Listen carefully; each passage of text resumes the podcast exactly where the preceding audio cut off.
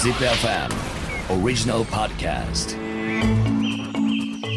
Think about the future For the earth For the life Let's think about the SDGs together with this program ZipFM World is SDGs ワールディーズ SDGs をお聞きの皆さんおはようございますめぐるでございます私カンボジア首都 プノンペンに来ておりますそれでは本日のゲストをご紹介したいと思います PSE インスティチュートでボケーショナルトレーニングを、えー担当しているマウさんでございます ZipFM World is SDGs all the kids to come to join this uh, uh, program PSA Institute uh, how old usually they came in here Um, for we have both two programs for general education. They are from the kindergarten, oh okay yes, and uh, from vocational training program, it start from uh, 15. So it start from 15. They study in foundation study first, and from uh, 16 they start enroll into vocational skill. Hmm. and uh, how long is it gonna take Uh, vocational training skill only two years. okay for vocational certificate.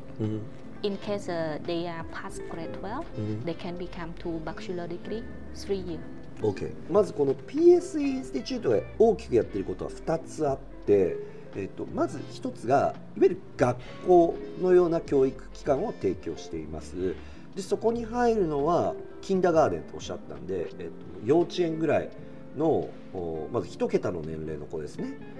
がもうそこに入って、えーいわゆる幼稚園小学校中学校高校みたいな教育を与える、まあ、学校みみたいなものが1個ありますでもう1個は多分その職業訓練支援あのワールディーズ SDGs やった時に2回目のゲストでミラセンのあの竹内あさみさん出ていただきましたけどあの方は障害者雇用に特化をした職業訓練所を作ってたじゃないですか。で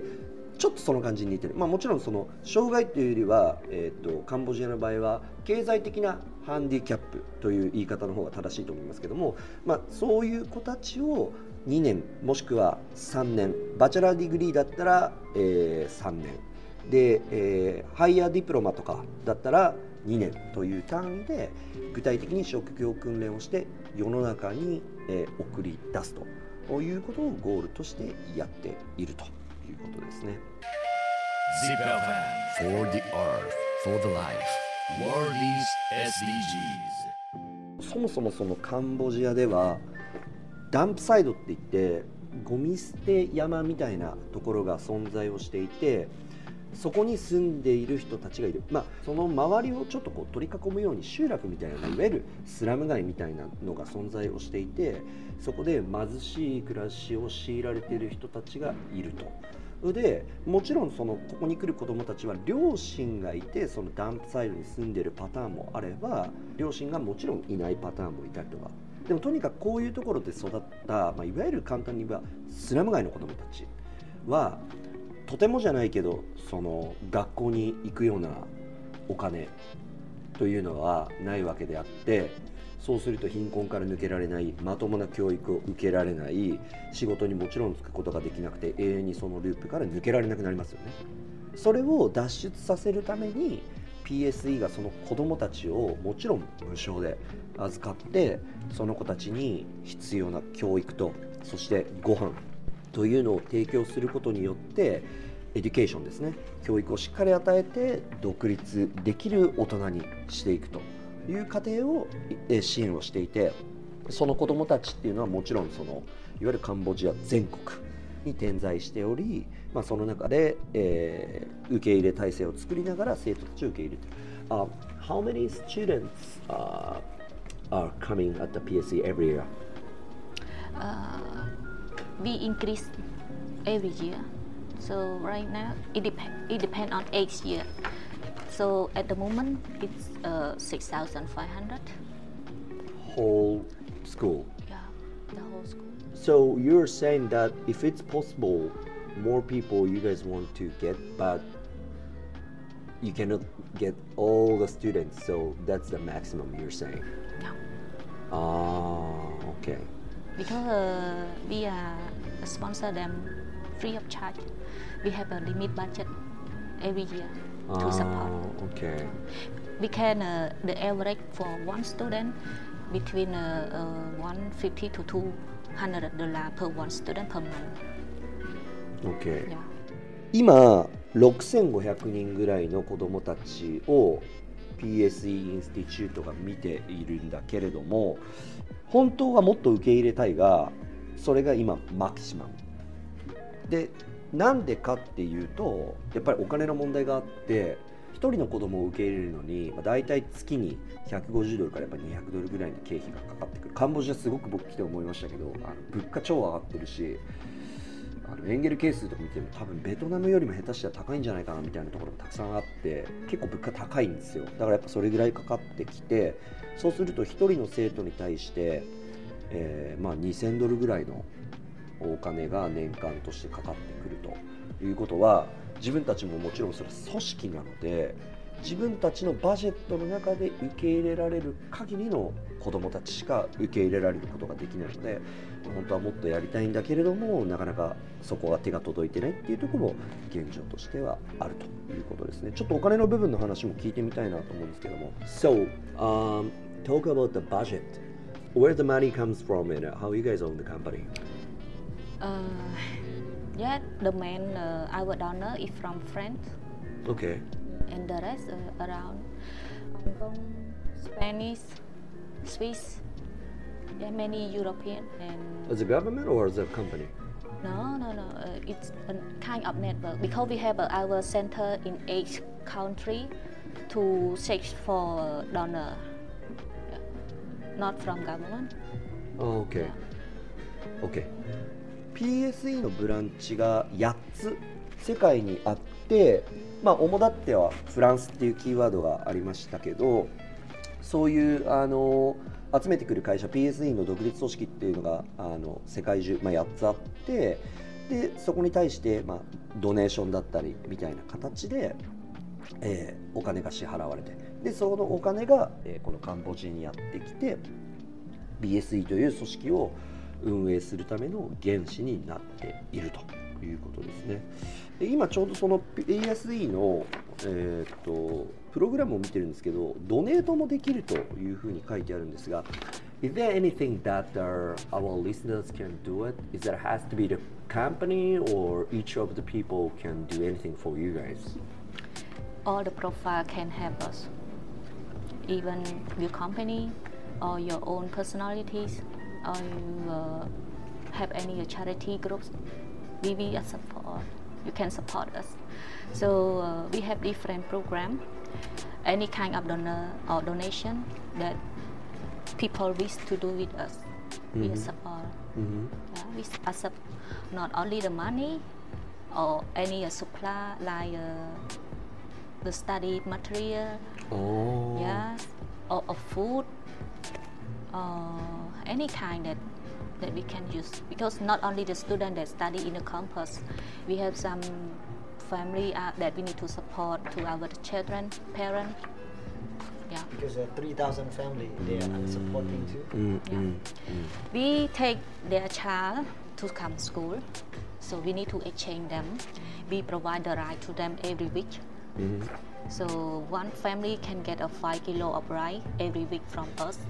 and they can get um, food. Uh, or some family they get allowance from us because when we take their child to come school, they will lost someone to, to do a job to get their income. So we need to exchange. We take their child, child to school, and we need to pay them for a living life. うん、OK 子供だけをこの PS インスチュートが面倒見てるかっていうとそういうことではなくてそのファミリーっていう単位でも3000世帯 PSE は今その助けていると。でそこに対しては例えば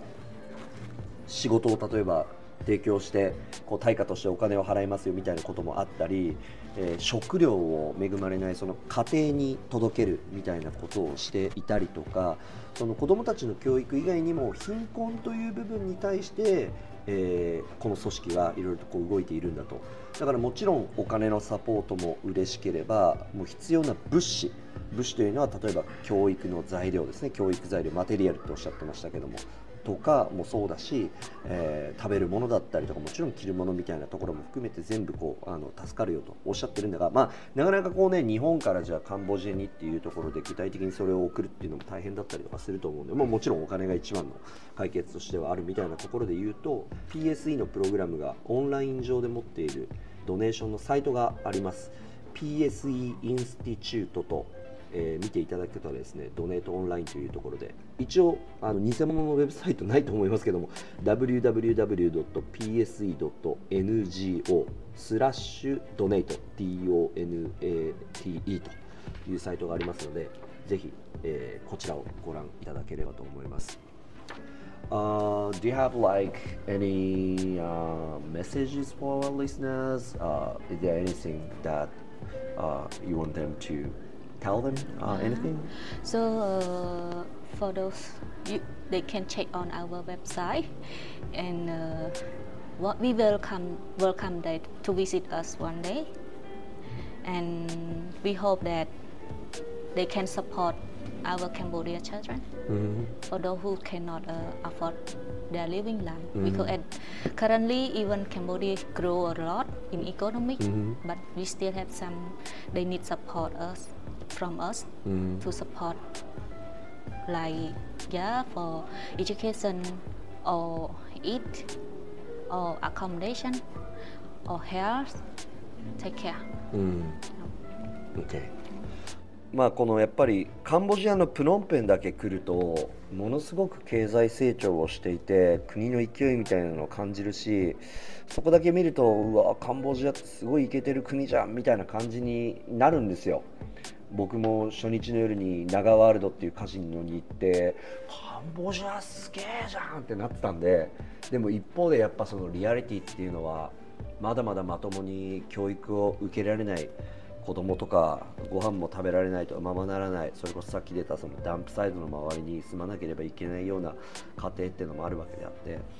もちろんそういうところっていうのをあの、うん、考える時にえー、ウェブサイトを見てもらうことはできるんだがでもやっぱりそのウェブサイトはウェブサイトの情報でしかないからカンボジアに来たらぜひこの PSE インスティチュートの今僕そこで収録をさせてもらってるんですけどここに来るとですね実際に PSE の取り組みが分かるという施設になってますのであのぜひここにも来てもらいたいと。だからあのカジノも行けばいい。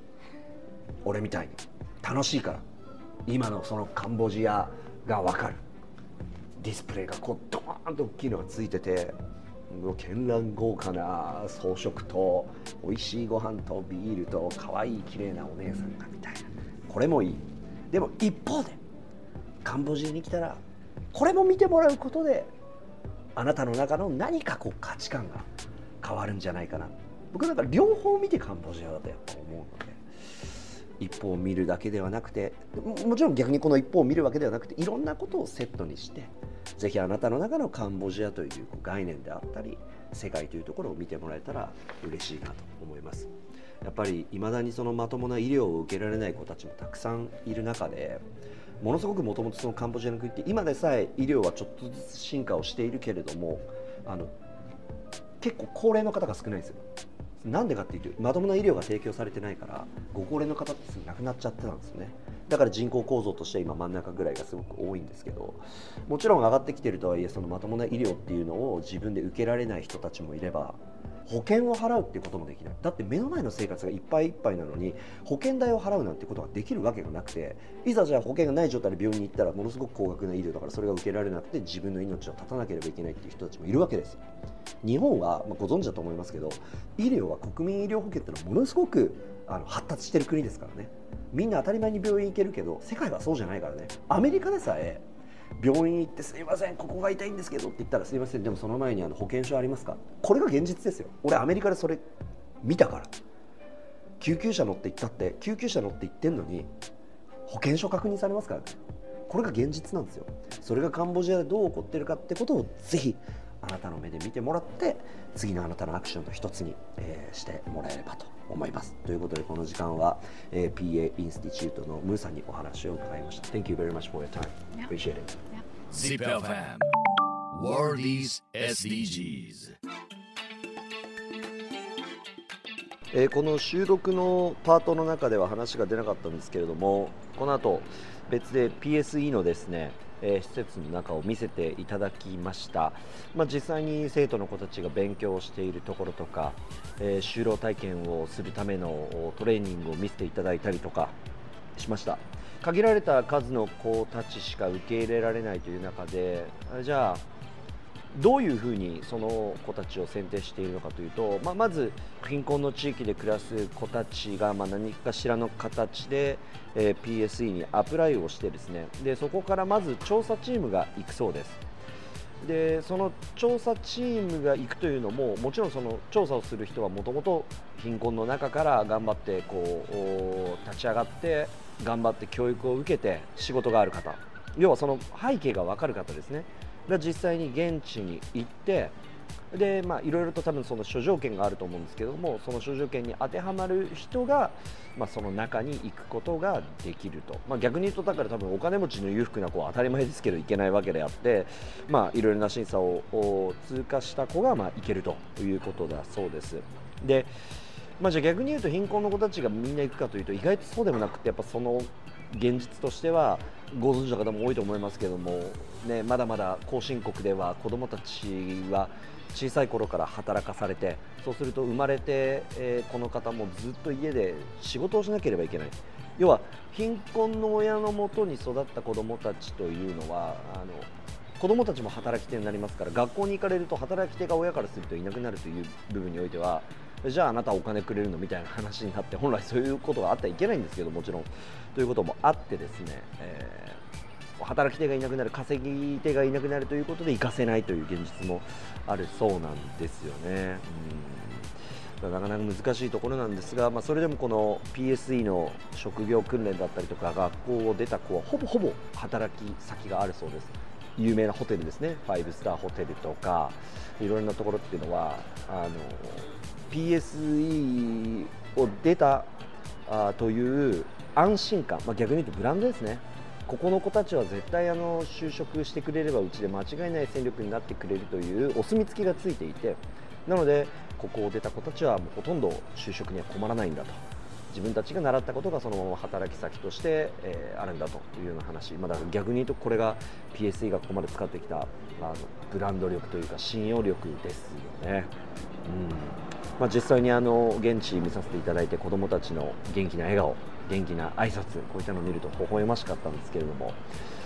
うん、多くの子たちがこの仕組みを使ってね、えー、また世に羽ばたいてくれることを願っていますし、まあ、こういう現実があるということも皆さんにご紹介、えー、できればと思い今回取材させていただきました。